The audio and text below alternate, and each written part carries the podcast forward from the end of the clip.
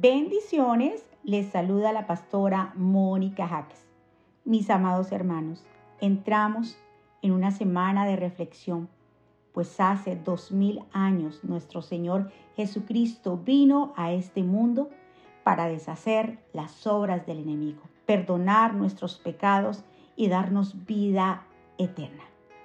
Nos acercamos a celebrar la Pascua, la resurrección de nuestro Señor Jesucristo.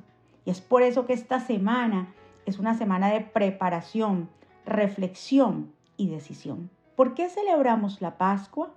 En Éxodo capítulo 12 registra la última de las diez plagas, que fue la muerte de todos los primogénitos en Egipto. En el caso de los primogénitos de Israel, la justicia fue satisfecha con cada demanda de justicia, siendo totalmente encontrada por la muerte del sustituto Cordero de Pascua. La sangre del Cordero Pascual era un tipo del Cordero de Dios, Jesucristo, que es nuestra Pascua. La palabra Pascua en hebreo es Pesach, que significa pasar sobre, extender las alas, salvar y protección se refiere a un momento específico y a un lugar en la historia de Israel, cuando el juicio de Dios pasó y el Señor está listo para proteger a los que confían en Él. La Pascua judía es un bello tipo de la salvación que Dios ha proporcionado. Era una profesión de fe en Jehová para salvar a su pueblo del ángel de venganza de la muerte. Jesucristo es nuestra Pascua. En 1 Corintios capítulo 5, 7 Pablo escribe, porque nuestra Pascua que es Cristo ya fue Jesús nuestro Cordero, limpio, sin mancha, perfecto, que quita el pecado de todos nosotros. En Juan 1.29, y dio su vida para que seamos salvos. La cena de la Pascua era una cena conmemorativa.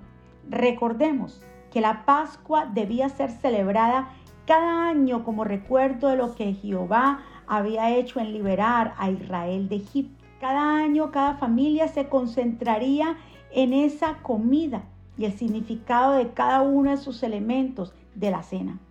Por lo menos una vez al año cada familia en Israel sabría lo que Dios hizo en la Pascua en Egipto. Fue un momento de enseñanza a las personas acerca de la redención.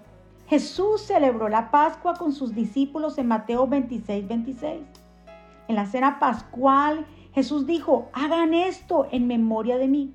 Esa noche de la celebración de la Pascua judía, Jesús estaba preparando para hacer ese cordero perfecto, para hacer nuestra Pascua. Y así con su sacrificio y derramamiento de su preciosa sangre, nos iba a redimir de nuestros pecados. También recordemos que para la celebración de la Pascua, la levadura debería ser removida de las casas. De la misma manera, la levadura del pecado debe ser quitada de nuestra vida.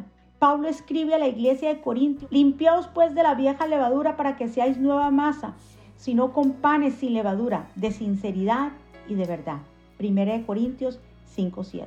Mis amados hermanos, esta semana de Pascua, toma un momento para recordar su sacrificio, para darle gracias a Dios y adorar su nombre. Recordemos que Jesús vivió para enseñarnos a cómo caminar, murió para que nuestros pecados sean perdonados y resucitó para que el poder de su resurrección nos acompañe y nos ayude a atravesar cada situación de nuestra vida. ¡Qué victoria! Tú y yo tenemos esperanza en Él. Dios deshizo todo plan de las tinieblas. Ya no tienes que vivir en tristeza porque Dios la ha cambiado por alegría. Con alegría recordemos en esta semana el sacrificio de Jesús y dejemos que Él guíe nuestra vida. En esta semana de reflexión estaremos estudiando las últimas siete palabras de Jesús en la cruz. Que Dios los bendiga y Dios los guarde. Bendiciones.